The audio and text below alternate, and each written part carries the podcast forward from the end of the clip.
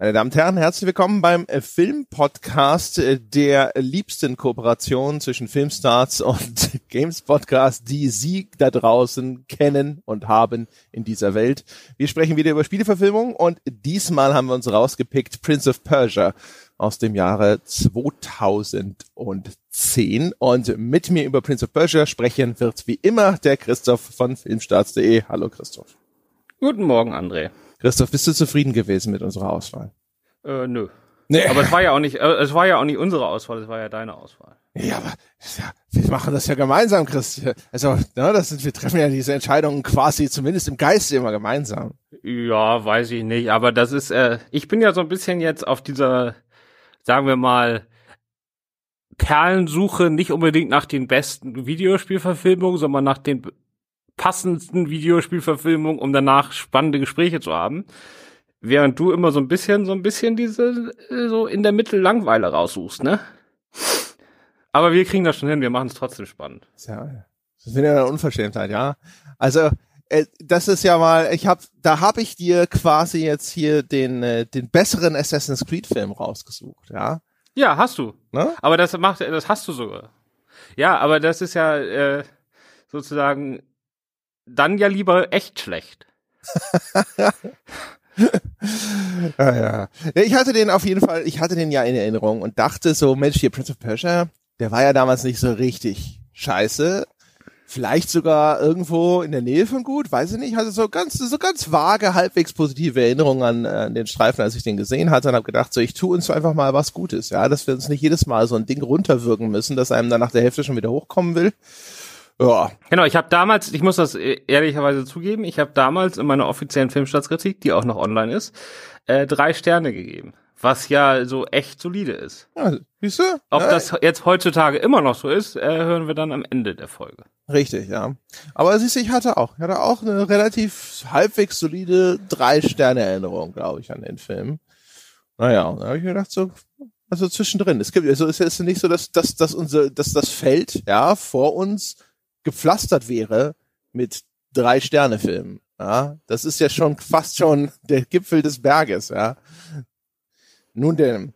Also wir sprechen äh, über Prince of Persia. Wie gesagt, der stammt aus dem Jahre 2010. Das ist eine Verfilmung einer Spielereihe von Ubisoft. Das sind äh, je nachdem, in welcher Zeitperiode man schaut, aber es sind eigentlich immer Action-Adventures, mal 3D, ganz in frühen Zeiten, auch vor Ubisoft-Zeiten dann äh, noch 2D hatte mal einen guten Namen, ist jetzt schon lange Zeit von der Bildfläche verschwunden, war auch schon so ein bisschen halb, dreiviertel abgemeldet zu dem Zeitpunkt, als dieser Film entstanden ist. Der hat aber trotzdem ein ziemlich ordentliches Budget bekommen, nämlich ver vermeldete 200 Millionen.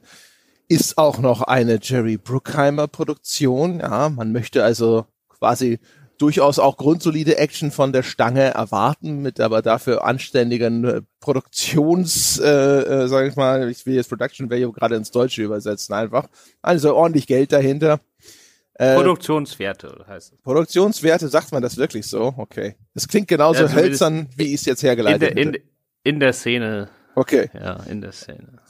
Und äh, genau, Regie geführt hat da Mike Newell, den kennt man am ehesten als Regisseur von Vier Hochzeiten und einen Todesfall und vielleicht von einem der Harry Potter Filme, nämlich Harry Potter und der Feuerkelch. Und er hat auch, sogar auch jetzt äh, aus der Perspektive der damaligen Zeit, eine echt ziemlich gute Besetzungsriege. Jake Gyllenhaal, der ist vielleicht damals noch nicht ganz so ein großer Name, wie er das heute ist, aber der spielt die Hauptrolle und der war auch damals schon sehr bekannt. Alfred Molina ist mit dabei, Gemma Atherton, Ben Kingsley, Toby Cabell also eigentlich mal wieder eine dieser Spieleverfilmungen, wo man so auf dem Papier drauf schaut und sagt so, ja, das müsste ja eigentlich gut funktionieren. Ja, erfahrener Action, Blockbuster-Produzent, anständiger Cast, richtig viel Geld.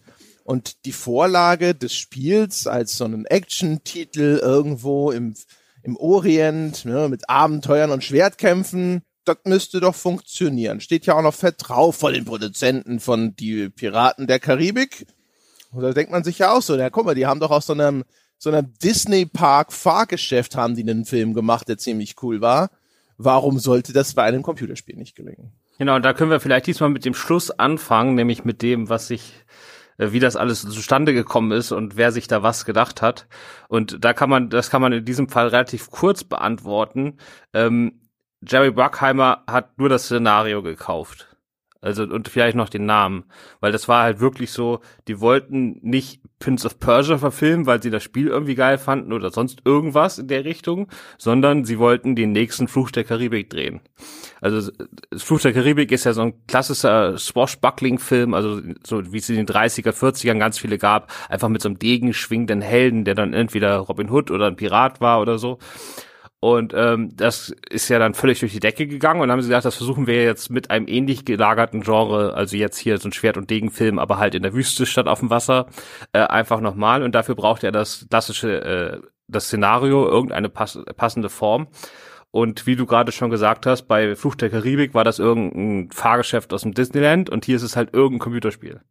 Aber wenn du natürlich als kleine Spielefirma und Ubisoft ist Vergleich zu Disney natürlich klein, deine Marke dann abtrittst, nicht nur an Disney, sondern auch noch an Bruckheimer, der sich da auch nicht reinreden lässt, und es dann noch ein dermaßen hohes Budget gibt, dann hat die Spielefirma anschließend auch nicht mehr mitzureden.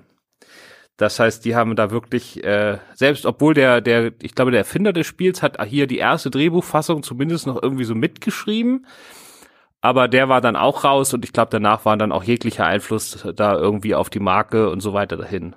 Ja, genau. Also es ist relativ klar erkennbar, dass sie sich gedacht haben, so, hey, ja, das mit den Piratenfilmen quasi nochmal neu und als großen Blockbuster aufgelegt, das hat super funktioniert und es gibt ja noch andere so Abenteuergenres mit Schwertkämpfen, wo man sich mal irgendwo versuchen könnte.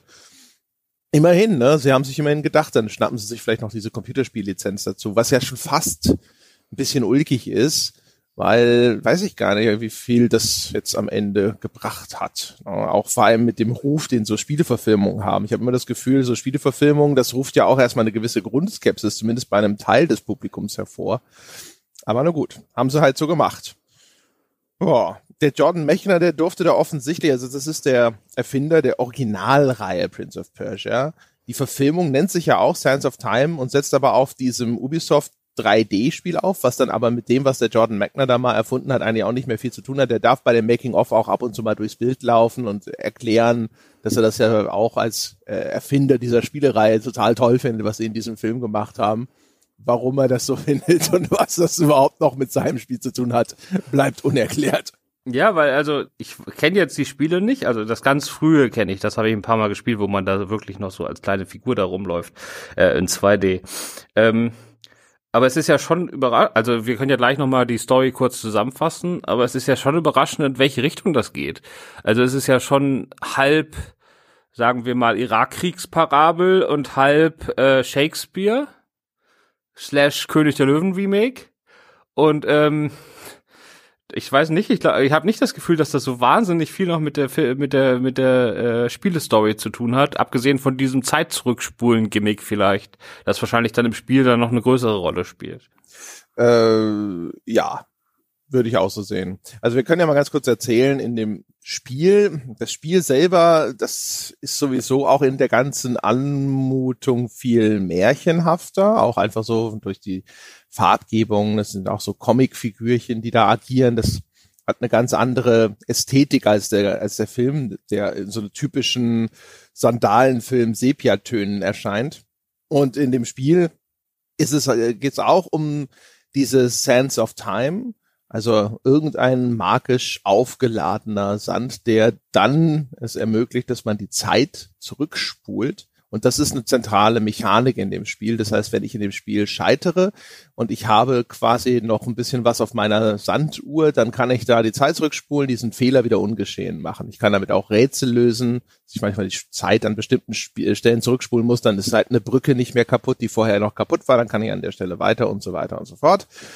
Ähm, das, äh, das ist dort stark eingewoben und hier geht's eigentlich nur um einen bösen Visier, der halt mit diesen äh, mit diesem Sense of Time, ich glaube, der ist todkrank und der will das wieder zurückspulen. Und aber in diesem Fall ist es so, nachdem dieser Sand der Zeit entfesselt ist, da verwandeln sich alle in irgendwelche zombieartigen Monster. Äh, außer denjenigen, die durch irgendwelche besonderen magischen Artefakte geschützt sind. Das ist dann dieser Dolch und es gibt so ein Medaillon und es gibt noch ein drittes und das ist im Grunde genommen nur dieser namensgebende Prinz, dann seine, sein Love Interest, die auch gerettet werden muss. Im Spiel heißt die Farah und der böse Visier. Das sind diejenigen, die normal bleiben und alle anderen werden zu so Sandzombies. Und das ist natürlich jetzt so das große Fantasy-Element, das in dem Film überhaupt nicht vorkommt. Da gibt's halt auch diesen Dolch und der hat auch diese magische Fähigkeit, dass man ganz kurz die Zeit zurückspulen kann. Es gibt auch so, wenn man so möchte, so einen bösen Offiziellen im Hintergrund, aber dann, dann hört es schon auf mit den Gemeinsamkeiten.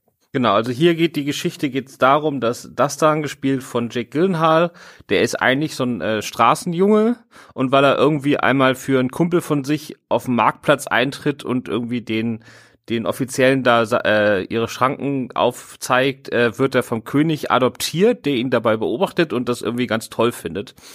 Und dann ist er quasi einer von drei Königssöhnen, aber der einzige, der nicht äh, per Blut mit seinem Vater oder mit der Königsfamilie verwandt ist. Und deswegen ist er immer so ein bisschen so ein Außenseiter und im Krieg befehligt er nicht eine der, der großen Armeen wie seine Brüder, sondern er befehligt so den kleinen, aus Straßenschlägern bestehenden Spezialtrupp, der dann aber eigentlich so die, die eigentliche Aufgabe erledigt. Genau, und ähm, die ziehen halt los und es gibt dann stehen sie vor so einer Stadt, deren Königin ist Tamina, gespielt von Gemma Arterton, das ist so eine heilige Stadt. Und es gibt das Gerücht, dass dort Waffen für den Feind produziert werden.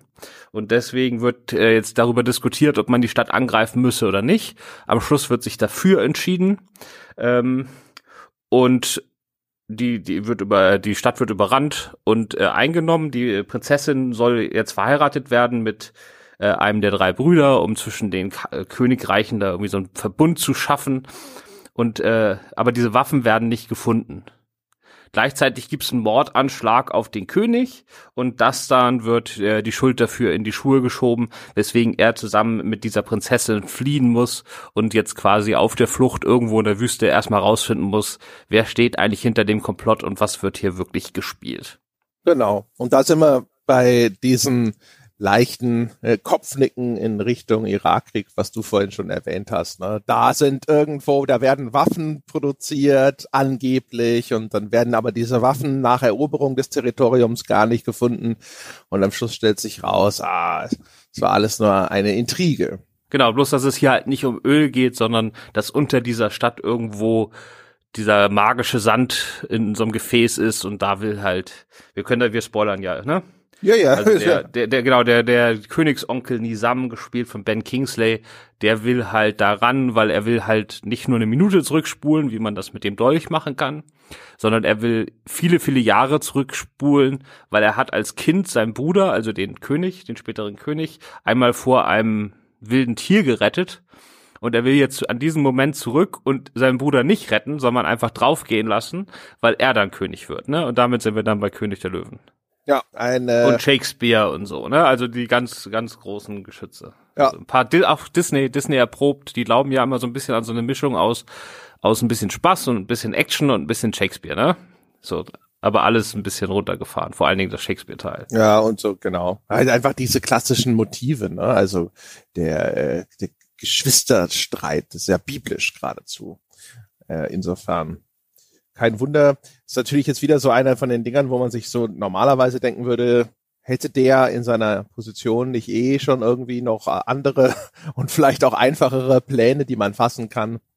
Aber naja, ne, zurückspulen also, damit man den Bruder nicht äh, in Zukunft äh, vom Löwen fressen lassen kann und dann ist er König. Genau. Ja, und so geht das Ganze voran. Das, ähm, sag ich mal, das, das, das, das flufft halt so ganz gut durch diese Geschichte man darf nie zu genau darauf achten, was sich da gerade abspielt, weder im Schnitt noch in der Erzählung, weil man sonst dann sofort immer denkt so, okay, wie ist das jetzt passiert? Was ist da überhaupt passiert? Was genau habe ich hier gerade beobachtet oder ergibt das alles einen Sinn? Aber ansonsten ist es einfach so, hübsch runterproduziert, muss ich jetzt rückblickend sagen. Ja, kann man so sagen. Ich war am Anfang sogar einmal ganz kurz begeistert, äh, gerade im Vergleich zu Assassin's Creed, der, der ja vom Szenario jetzt spielt nicht in der Wüste, aber ist trotzdem irgendwie und spielt auch nicht in, im historischen, sondern man spielt Assassin's Creed irgendwie Anfang des 20. Jahrhunderts, ne?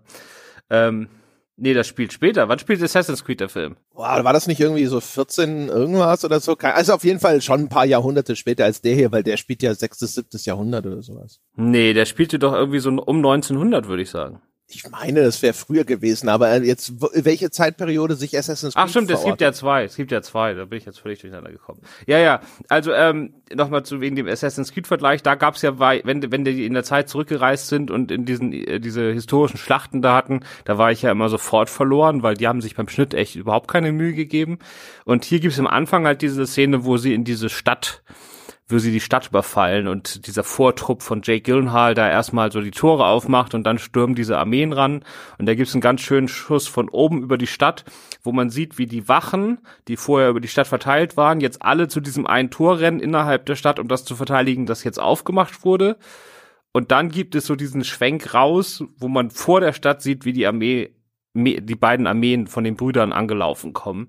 Und ich fand den ganz simpler Schwenk von oben und das fand ich super, weil da habe ich, ich habe dann in der in dem Moment habe ich alles verstanden, was gerade überhaupt mit diesen Tausenden von Soldaten da abgeht, ne? Und wie der Plan ist und wo, was jetzt gerade wichtig ist und so. Das fand ich toll. Aber danach ist es auch so, die Action ist ja danach deutlich kleiner. Das sind immer so paar Leute eigentlich nur, die sich da prügeln. Es ist aber deutlich übersichtlicher trotzdem als in Assassin's Creed. Es gibt, fehlen aber so ein bisschen diese Höhepunkte, ne? Also es gibt eine Szene, da werden die nachts von so Schlangen angegriffen, die von, das sind so die Begleittiere von so einem Assassinenbund. Und äh, da spult er dann auch die Zeit zurück und jetzt, wo er weiß, wo die Schlangen aus welche Richtung die alle angesprungen kommen, kann er die halt alle so total geil platt machen. Dem einen, der einen Schlange rammt der ganz tiefen Stock in den Rachen, die ist dann richtig so aufgespießt und so. Äh, das ist ganz cool. Aber ansonsten gibt's jetzt nicht viele Action-Szenen, wo ich sage, dass sie mir in Erinnerung bleiben. Ja, also ich finde, der Kontrast zu Assassin's Creed ist mit das Interessanteste an dem ganzen Ding gewesen. Ähm, die Action-Szenen sind teilweise genauso hässlich verhackstückt wie in Assassin's Creed. Du siehst irgendwelche Nahaufnahmen von Jake Gyllenhaal am Schnaufen und auf einmal fliegt eine Palastwache in die Ecke und ist offensichtlich besiegt.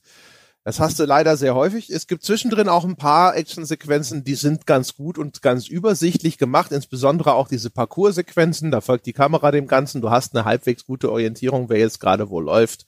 Und du siehst auch manchmal, gerade wenn Jack Gyllenhaal seine Stunts selber macht, dann ist alles vielleicht auch mal ein bisschen langsamer, dann kann man dem Ganzen gut folgen. Da ist jetzt aber nicht so ein Schnittmassaker.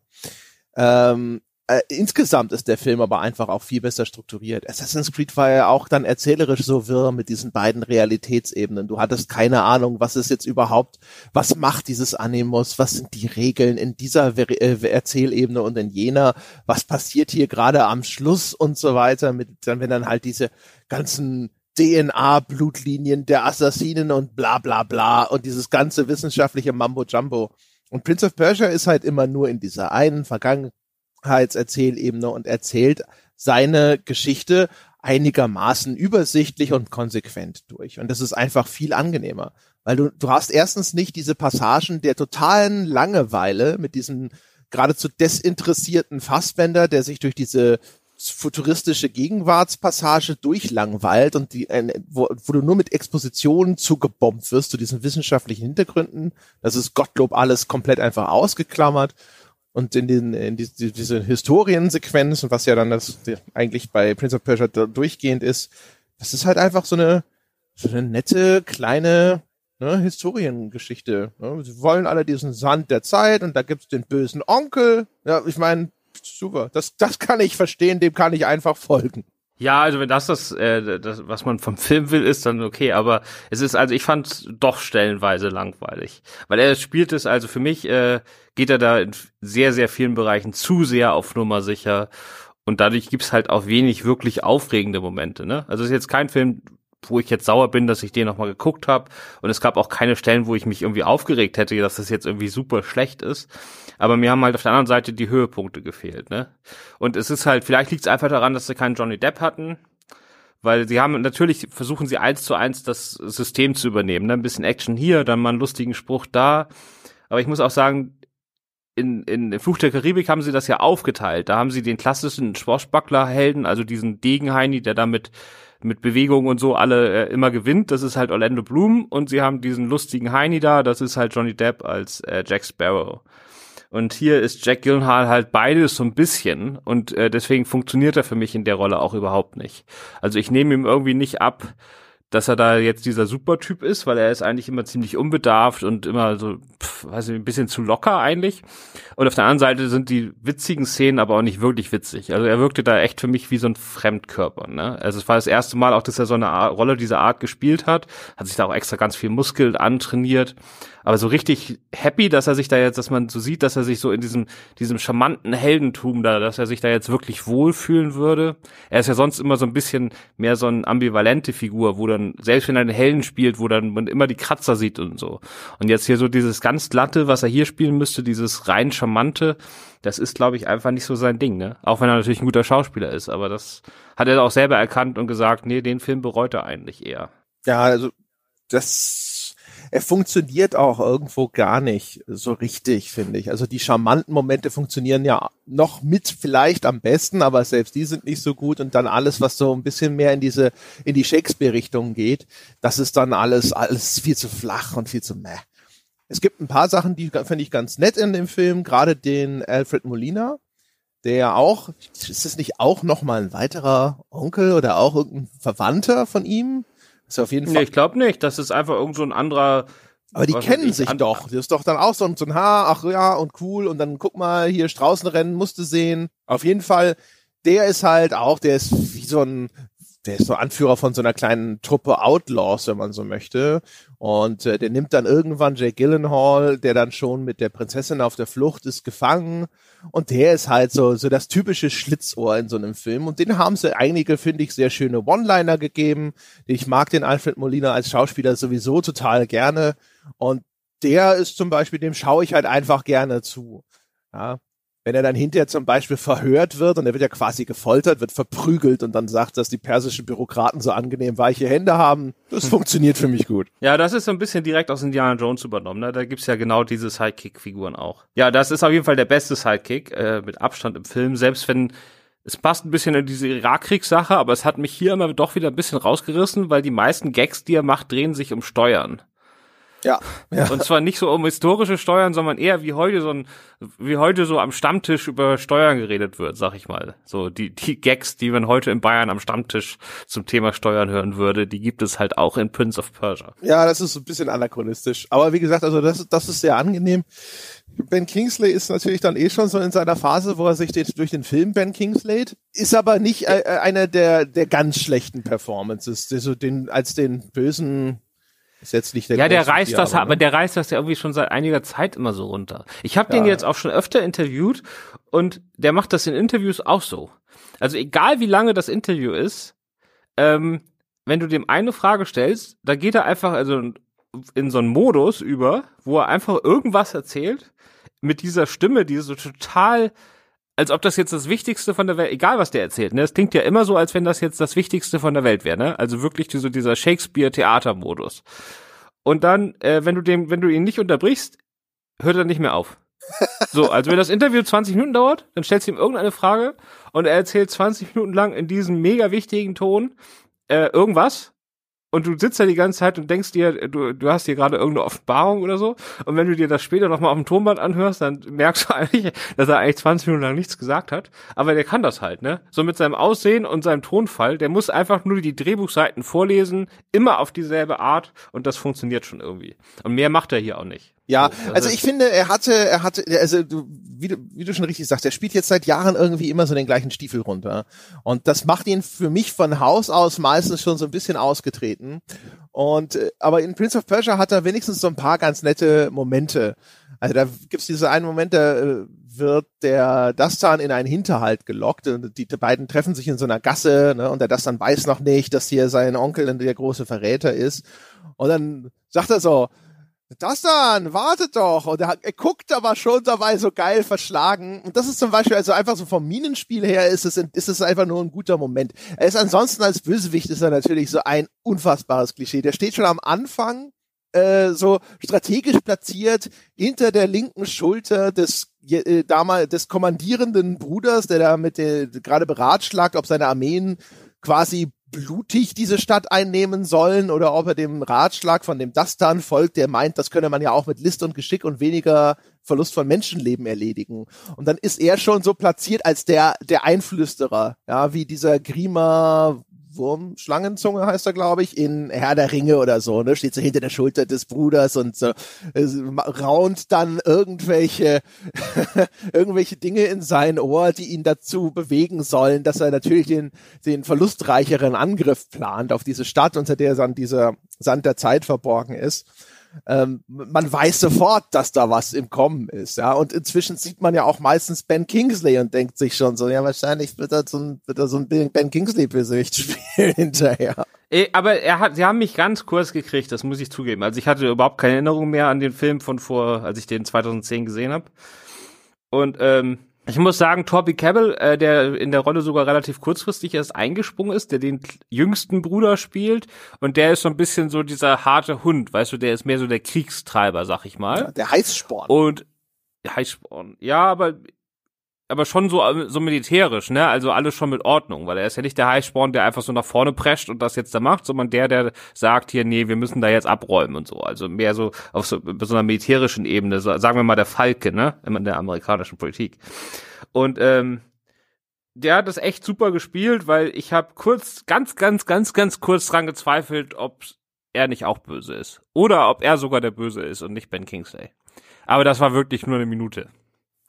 Aber immerhin, immerhin. Also das hat Toby Campbell gut gemacht. Der wurde ja danach erst so ein bisschen mit den äh, Planet der Affen-Filmen wieder ein bisschen bekannter und so und seine Seriensachen. Ähm, der war damals noch relativ äh, Newcomer, also. Hatten wir den nicht neulich in Warcraft? In Warcraft hat er auch einen von den Orks gespielt, oder nicht? Ja, genau. Wollte doch sagen. Toby Campbell hat sich so ein bisschen hochgearbeitet, so ähnlich wie Andy Serkis. Der war so der, der ist so der Nummer zwei hinter Andy Serkis, was diese ganzen Motion Capturing Aufnahmen anging. Ah, gefragte Schauspieler, die keiner wirklich kennt.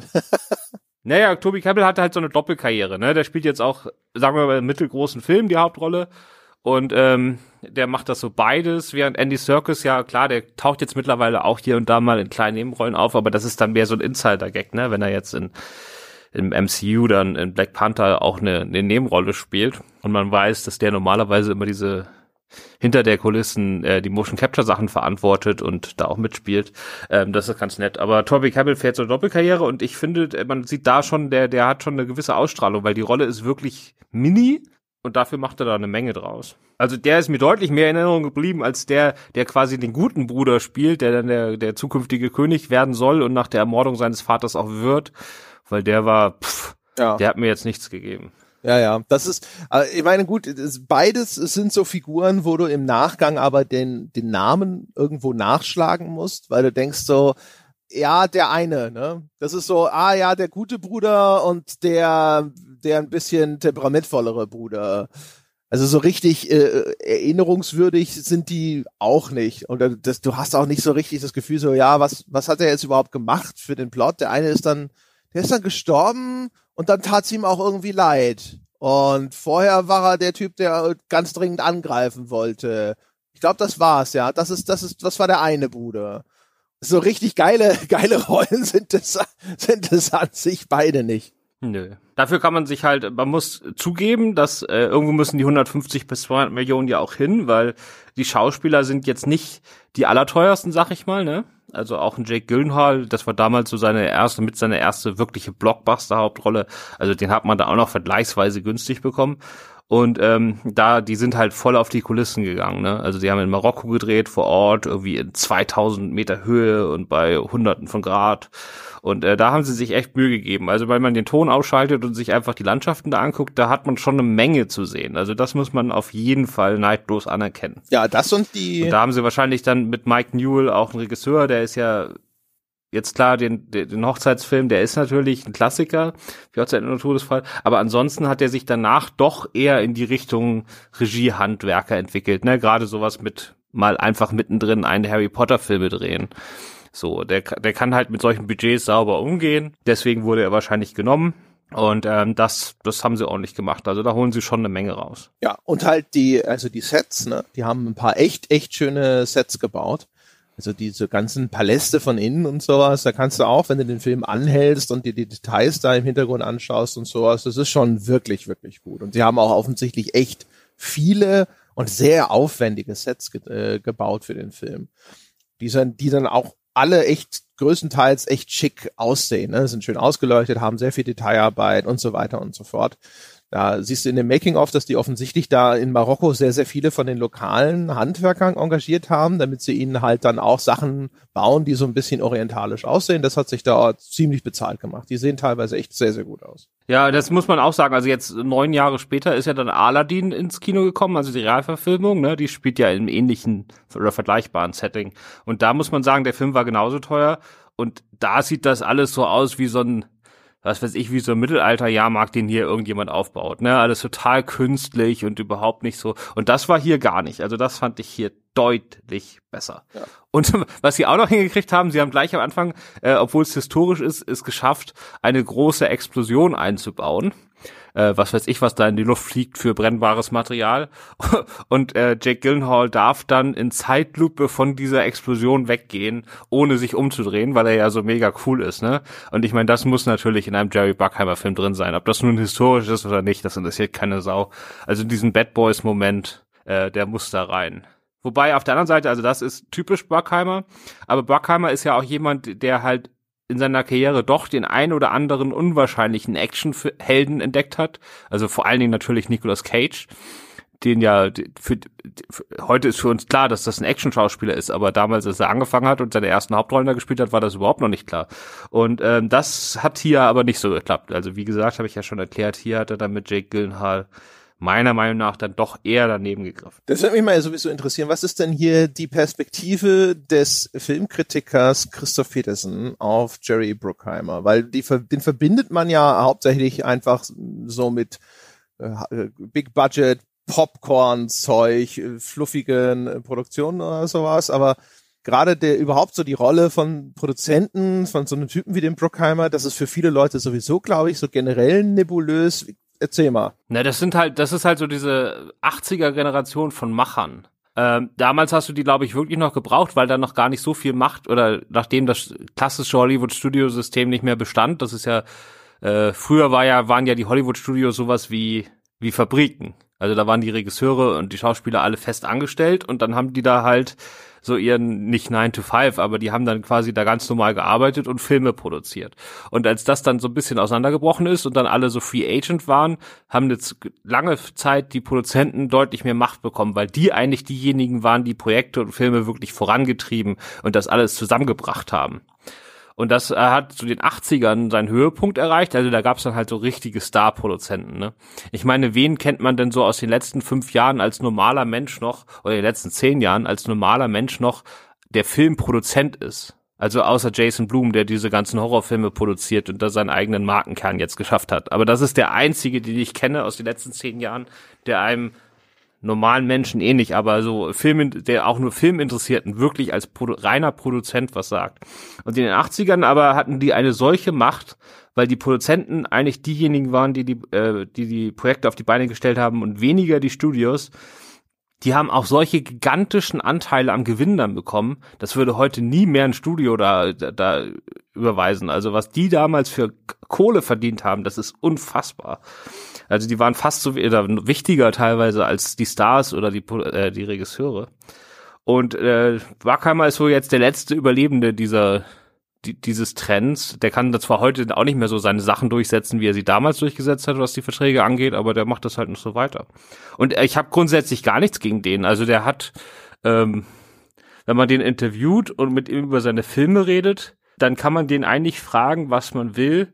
Der geht sofort auf die wirtschaftliche Ebene.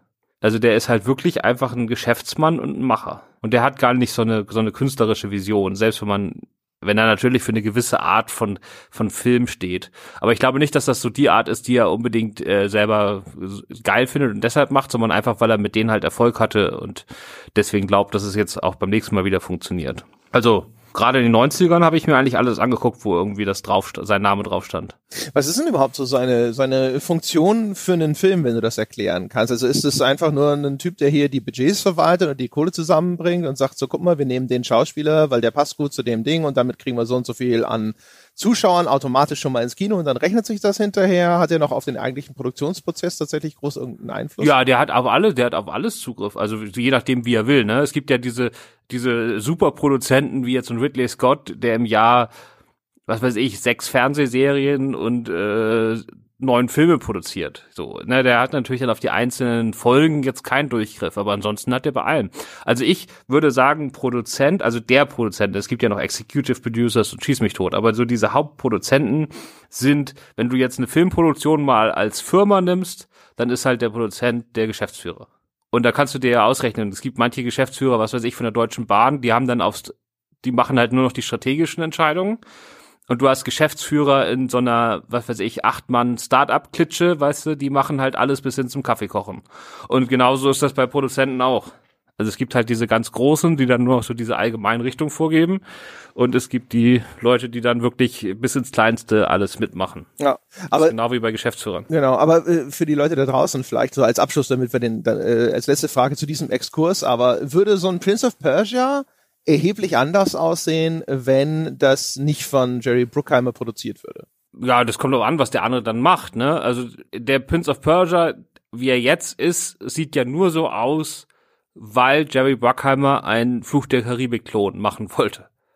Das heißt, der, der ist schon da mit dieser festen Maßnahme gegangen. Und alle wichtigen Entscheidungen vom Regisseur übers Budget bis hin zum Hauptdarsteller, da muss der überall grünes Licht geben. Also wenn der da irgendwo Nein sagt, dann ist Nein. Also die sind schon extrem mächtig. Also ja, der würde ganz anders aussehen.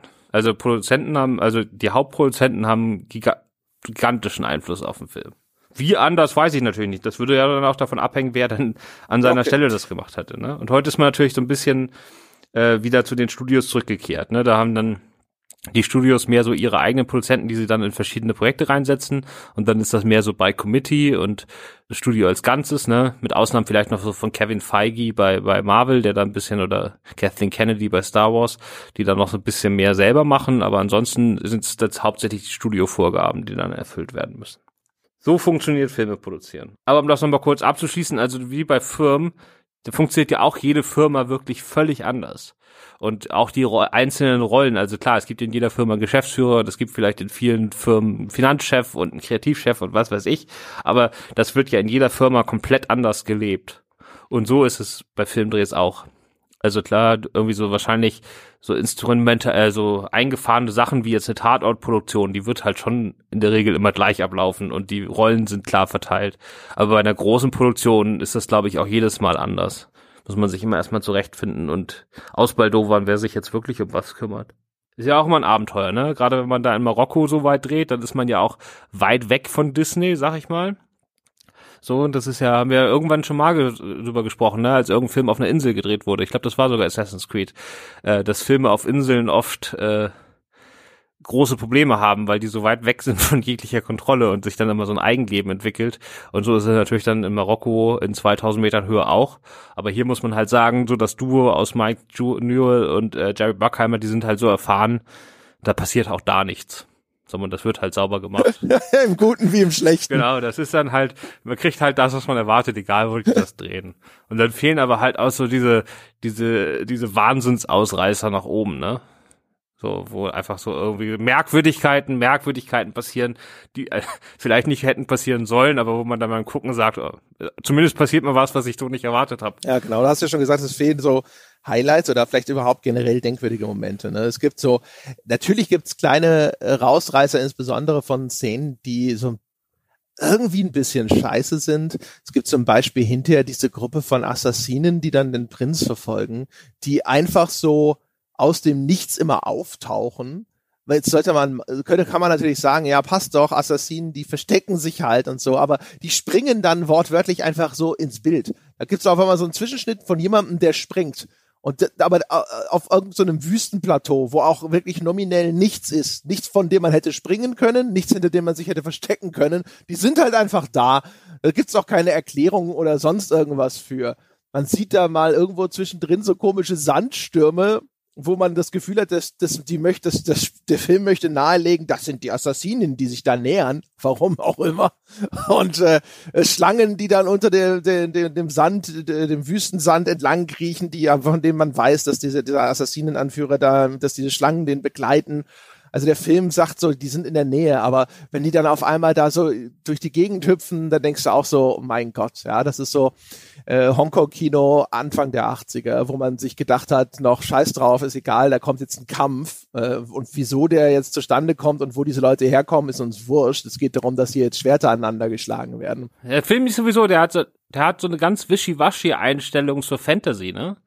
Also so am Anfang, wenn das losgeht, ist es einfach ein historisches Schlachtenepos. So, und dann kommt irgendwann dieses mit dem Dolch und dass man die Zeit zurückspulen kann. Aber das ist das erste Fantasy-Element, das überhaupt vorkommt. Ansonsten ist der Film ja ganz normal.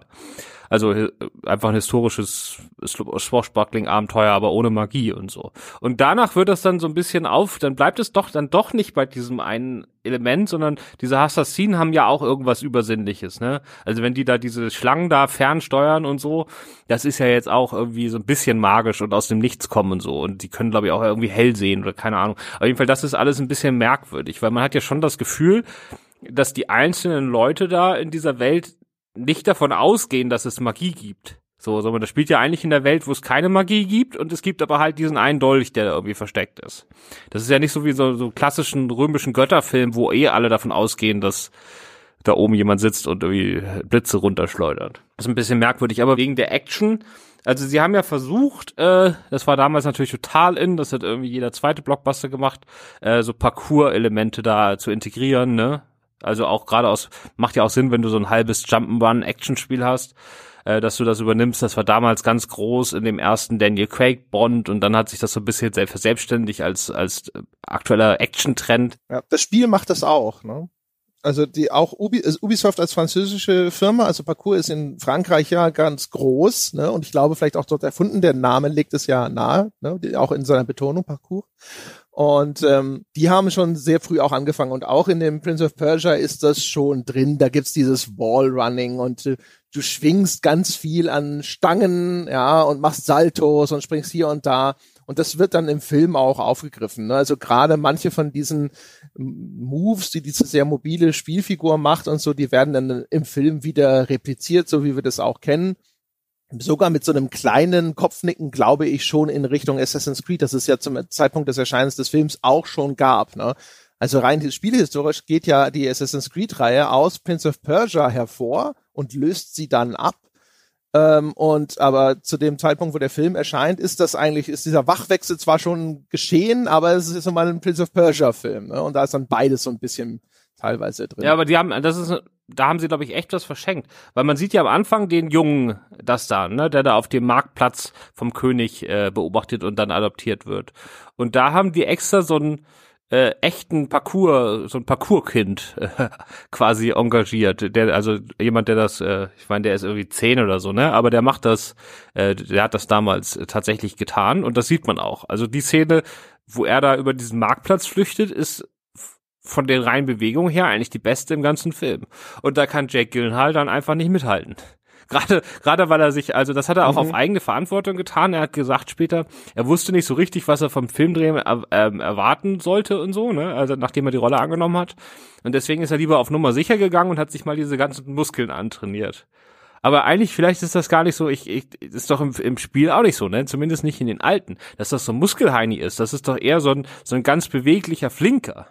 Ich glaube, da hat er einfach die Rolle falsch verstanden und sich äh, nicht, er hätte lieber Parcours trainieren sollen, als sich da diese ganzen Muskeln raufzuschaffen. Ach mein Gott, also ich glaube, äh, äh wie in allem, ne? Der Film setzt ja vor allem eher auf, auf Visuals äh, und nicht so sehr auf Kohärenz oder Sinnhaftigkeit. Ich habe das Gefühl, Jake Gyllenhaal, also so im Gesamtbild passt das schon rein. Das glaube ich immer nicht. Ich glaube ihm, der hat sich diese Muskeln antrainiert, weil er jetzt, sein Agent hat ihm gesagt, so hier, guck mal, jetzt, jetzt, du hast die ganze Zeit, hast du geschuftet und jetzt holen wir mal die Kohle rein, mein Freund. Jetzt ist hier, das ist deine erste Blockbuster-Produktion. Der Bruckheimer, der etabliert dich jetzt als Actionstar, so wie er das bei dem, wenn er das bei dem ollen Nicolas Cage geschafft hat, dann machen wir das doch dreimal. Und jetzt schafft ihr mal bitte schön einen Actionstar-Body an. Und deswegen hat er sich diese Muskeln drauf trainiert. Aber das passt, irgendwie, es passt halt nicht zum Film, weil es ist ja auch nie so, so, dass er die Gegner jetzt irgendwie mit Kraft platt macht. Also das ist ja überhaupt nicht seine Rolle, ne? Also man erst, wenn überhaupt, ist er so der Flinke, der irgendwelche Sachen hochhüpft und dann da äh, allen, allen entkommt oder die von hinten anspringt oder so. Das ist ja nicht so, dass er da jetzt hingeht und irgendjemand da umboxt. Oder aus den Schuhen haut. Selten, ja, genau. Ja, genau, also das ja, ist. Ich, aber wie gesagt, ja. er funktioniert für mich in der Hauptrolle. Das ist einer der größten Schwächen des Films, warum er mich dann halt nicht so richtig packt, weil mir dieser Charme nicht funktioniert und diese Rolle und er wirkt da immer, klar, er hat dieses ganz leichte, äh, schiefe Lächeln, was er ja in allen seinen Filmen hat, ne? Und wenn er damit dann in den romantischen Szenen kommt, das funktioniert schon. Aber ansonsten wirkt er da echt immer für mich wie ein Fremdkörper. Ja, er hat halt auch sonst, ne, ist halt einfach, das ist halt, also die ganzen Figuren, die, die haben halt auch kein Fleisch auf den Knochen, da ist halt nix.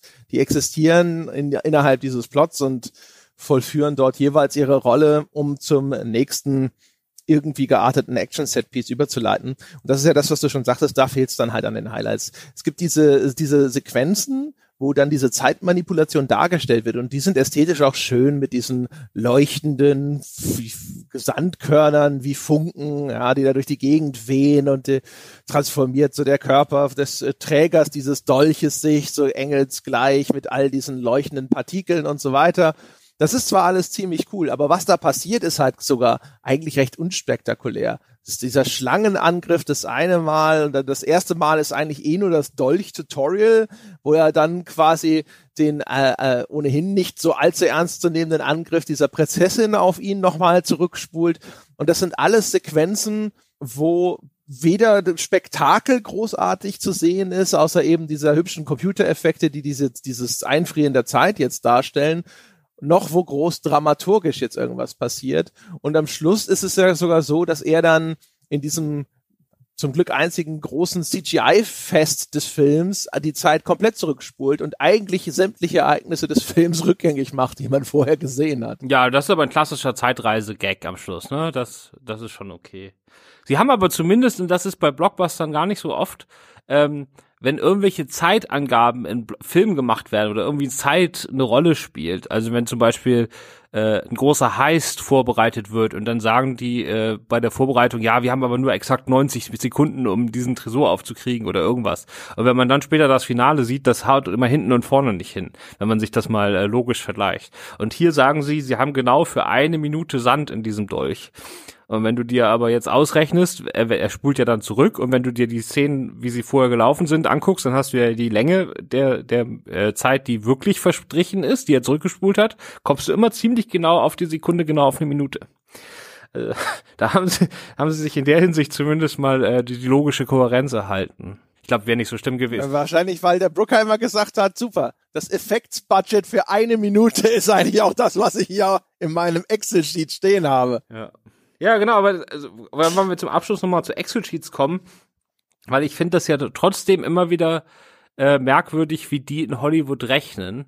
Weil sie haben natürlich mit dem Budget und wie viel sie brauchen und so haben sie natürlich gerechnet, ach, wir, wir rechnen nicht mit Computerspielverfilmung, äh, wir rechnen mit äh, Fluch der Karibik, ne? Weil äh, Prince of Persia ist 2010 die mit Abstand erfolgreichste Computerspielverfilmung bis dahin. Äh, mit 336 Millionen weltweiten Einnahmen. So kann man sagen und ist trotzdem Flop. Weil wenn du 200 Millionen kostest, dann musst du mindestens 500 einspielen, um nicht Minus zu machen oder auch nur in die Nähe von irgendwie, irgendwie von Erfolg zu kommen. Und wenn du natürlich äh, zu, mit, zu mit Abstand erfolgreichsten Film deines Genres wirst und dann bist du trotzdem noch ein Flop, dann fragt man sich immer schon, was haben die denn erwartet? Und da kann man dann halt nur sagen, die haben nie diesen Film als Videospielverfilmung betrachtet. Die haben die Vorlage Prince of Persia genauso betrachtet wie irgendein Karussell in Disneyland. Und das hat mit, das hat für die überhaupt in dieser ganzen Berechnung nichts damit zu tun. Die haben das einfach nur gesagt, wir brauchen irgendwas, was da irgendwie im Orient wollen wir spielen lassen. Was können wir da nehmen?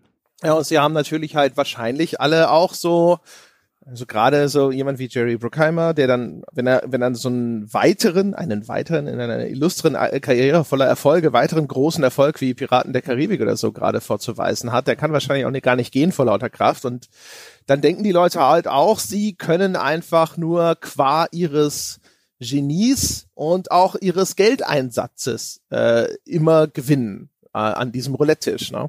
Das ist ganz witzig, das gibt's in der Spieleindustrie, gibt's da auch so interessante Beispiele für, zum Beispiel das ähm, Reboot von Tomb Raider wo Square Enix damals eben diese Reihe auch mit sehr viel Aufwand neu aufgelegt hat, hatte gute Kritiken, hatte eigentlich äh, die besten Verkaufszahlen in der Geschichte von Tomb Raider und hinterher gesagt hat, ja, wir sind total enttäuscht von diesen Verkaufszahlen. Wir dachten eigentlich, dass das locker ein Drittel oder noch mehr äh, hinterher verkauft. Und alle haben halt gesagt, aber warum habt ihr das gedacht? Die Spiele dieser Reihe haben in ihren besten Zeiten noch nicht so viel verkauft, wie ihr dachtet. Ja? Und dann fragst du dich auch, wie, wie sind sie auf diese Idee gekommen? Und sie haben halt auch gedacht, so, ja, aber wir haben doch ganz viel Geld dafür ausgegeben und das ist doch eine bekannte Marke. Wieso sollte das nicht auf einmal so und so viel mehr verkaufen? Ne? Und als ob sich halt Entertainment quasi wirklich einfach nur so beliebig skalieren lässt. Ne? Wenn ich halt wenn ich doch 500.000 Büroklammern produziere und verkaufe, dann mache ich doch so und so viel mehr Geld. Ja, gut. Ich wäre durch eigentlich, muss ich sagen. Das war jetzt nicht so der, der Film, der mich jetzt so doch zu, zu stundenlangen Gesprächen äh, animieren würde. Ja, ich bin soweit auch fertig. Ich fand halt, wie gesagt, ich fand es tatsächlich jetzt zurückblickend ganz interessant. Ich fand ihn wieder schlechter, als ich ihn in, in Erinnerung hatte nicht furchtbar oder so, aber doch irgendwie, ich dachte, dass gerade die Action hatte ich irgendwie in Erinnerung, dass die ein bisschen kompetenter inszeniert gewesen ist. Und da war ich ziemlich enttäuscht, dass dann gerade diese Kampfszenen äh, doch so ein bisschen wieder verhackstückt gewesen sind. War dann doch äh, fasziniert davon, dass es ja eigentlich schon eine ganz gute Assassin's Creed Verfilmung gab, jetzt zumindest im Vergleich zu dem Assassin's Creed Film, den wir gesehen haben. Und wie man das so vermasseln konnte, wird nur noch mysteriöser. Ja, und so unterm Strich bin ich dann da und denke auch so, ja, naja, haben wir den auch mal gesehen, haben wir den von unserer Liste gestrichen, aber wahnsinnig viele neue Erkenntnisse hält er nicht für uns bereit. Ja, wie viel äh, Filmstartssterne würdest du denn jetzt geben? Ja, ich werde halt wahrscheinlich, da muss ich wohl, weiß ich nicht, salomonische zweieinhalb, sage ich jetzt einfach mal so, weil nicht so die Vollkatastrophe gewesen. Übrigens ein sehr großer Kontrast zwischen englischem Original und deutscher Synchro für mich mit dem Vorbehalt, dass ich ja sowieso so deutsche Synchros, da kriege ich sowieso immer so ein bisschen Stresspickel, aber jetzt habe ich mal beides nacheinander mir angehört und da der, der gewinnt für mich, meine Begriffe doch sehr, weil gerade so Schauspieler wie der Alfred Molina und sowas, das funktioniert im Original für mich nochmal erheblich besser. Da finde ich den Film automatisch auch irgendwie charmanter, selbst den Gillenhall selber. Ja, und unter diesen Voraussetzungen für diese englische Fassung hätte ich jetzt diese zweieinhalb Mal vergeben. So. Ja, ich habe irgendwie, weil ich äh, auch in der Zeitdruck war, habe ich den einfach, ich hatte keinen Bock zu suchen, wo es den jetzt gibt, also habe ich ihn auf Amazon gekauft. Und da gab es nur die deutsche Fassung. Und das hatte ich übersehen, als ich auf Kaufen geklickt habe. Aber das waren ja nur drei Euro. Ähm, und dann habe ich zum Glück festgestellt, dass der auf Disney Plus ist. Und ich habe Disney Plus. Und da ist er auch im Original. Dementsprechend konnte ich ihn dann einfach da gucken. Deutsch hätte ich mir nicht anguckt. Dann hätte ich den Podcast jetzt mit meiner Erinnerung von vor zehn Jahren machen müssen. Ähm, ja, nee, ich bin auch, also meine Kritik ist ja drei, drei Sterne. Ich bin jetzt aber auch, also da sind wir uns, glaube ich, zum ersten Mal einig. Ich bin auch bei zweieinhalb. Na, siehst du, ne? Ah, hat sich die Folge doch gelohnt. Ja, einmal Einigkeit. Ja. So, genau. Jetzt und, äh, aber jetzt darf ich ja, jetzt darf ich ja aussuchen. Jetzt darf ich genau. ja aussuchen. Genau. Ja, äh, wir gehen natürlich äh, mal wieder zurück zu äh, zu Boll. Das muss jetzt einfach mal sein. Und dann nehmen wir äh, Alone in the Dark. Ach Gott, na, herzlichen Glückwunsch. Ja, gut. Ja. Aber du musst äh, natürlich und äh, auch an alle Hörer, die sich äh, ausreichend vorbereiten wollen, äh, ihr müsst natürlich in den Audiokommentar der DVD reinhören. Das ist äh, Pflicht. Also äh, wir sprechen dann beim nächsten Mal zehn Minuten über den Film und äh, zwei Stunden über den Audiokommentar. Muss ich mir auch noch die scheiß DVD davon äh, holen oder was? Ich weiß nicht, also ja, grundsätzlich schon. Ähm, ich weiß nicht genau. Es gibt ja manchmal auch äh, VOD-Anbieter, die das mit haben. Musst du mal sehen. Na gut, sage ich. Sonst musst du gucken, ob es den auf YouTube, auf, vielleicht, sonst gibt's den auf YouTube oder so. Da musst du dir den Film einfach äh, kaufen, laufen lassen und äh, gleichzeitig das richtige YouTube-Video abmachen oder so. Keine Ahnung. ja, okay, das ist vielleicht ein Kompromiss, ja. Okay, okay. Na gut, ja, aber das ist ja, das ist ja das, das Meisterwerk ist ja der Audiokommentar. Also wir reden ja jetzt wirklich wahrscheinlich beim Film von 0,5 Sternen. Der Audiokommentar ist viereinhalb Sterne. Ja, wir können ja auch noch fünf Minuten lang die Karriere von Christian Slater beweinen. Ja, aber dem geht's ja gar nicht mehr so schlecht. Der ist ja jetzt mit Mr. Robot und so dann doch wieder zurückgekommen. Also ja, weiß nicht. Weiß nicht. Na gut. Ich fand, ich finde Christian Slater gut. Also nicht in dem Film, aber ansonsten, ich habe ich hab nichts gegen seine Karriere. Der ist schon, schon in Ordnung. Er hatte schon, es waren schon finstere Jahre damals. Aber gut. Wir sind gespannt, ja. Ähm, was wir hinterher zu Alone in the Dark sonst noch so zu erzählen haben, außerhalb des Regiekommentars. Und dann hätte ich gesagt, das äh, hören wir dann in äh, Kürze in Zukunft beim nächsten Mal. Meine Damen und Herren, äh, wie immer, wenn Sie mehr Christoph Petersen hören möchten, es gibt einen Podcast von ihm, von seiner Heimatbasis Filmstars.de und der trägt den Titel Leinwandliebe.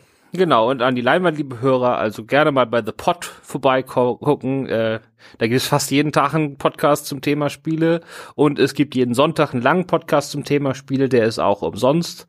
Also der ist nicht auf Patreon. Also dementsprechend hört da auch mal rein. Auf ein Bier heißt der. So heißt er, so ist es. Und dann bis zum nächsten Mal und bis zu Alone in the Dark. Tschüss.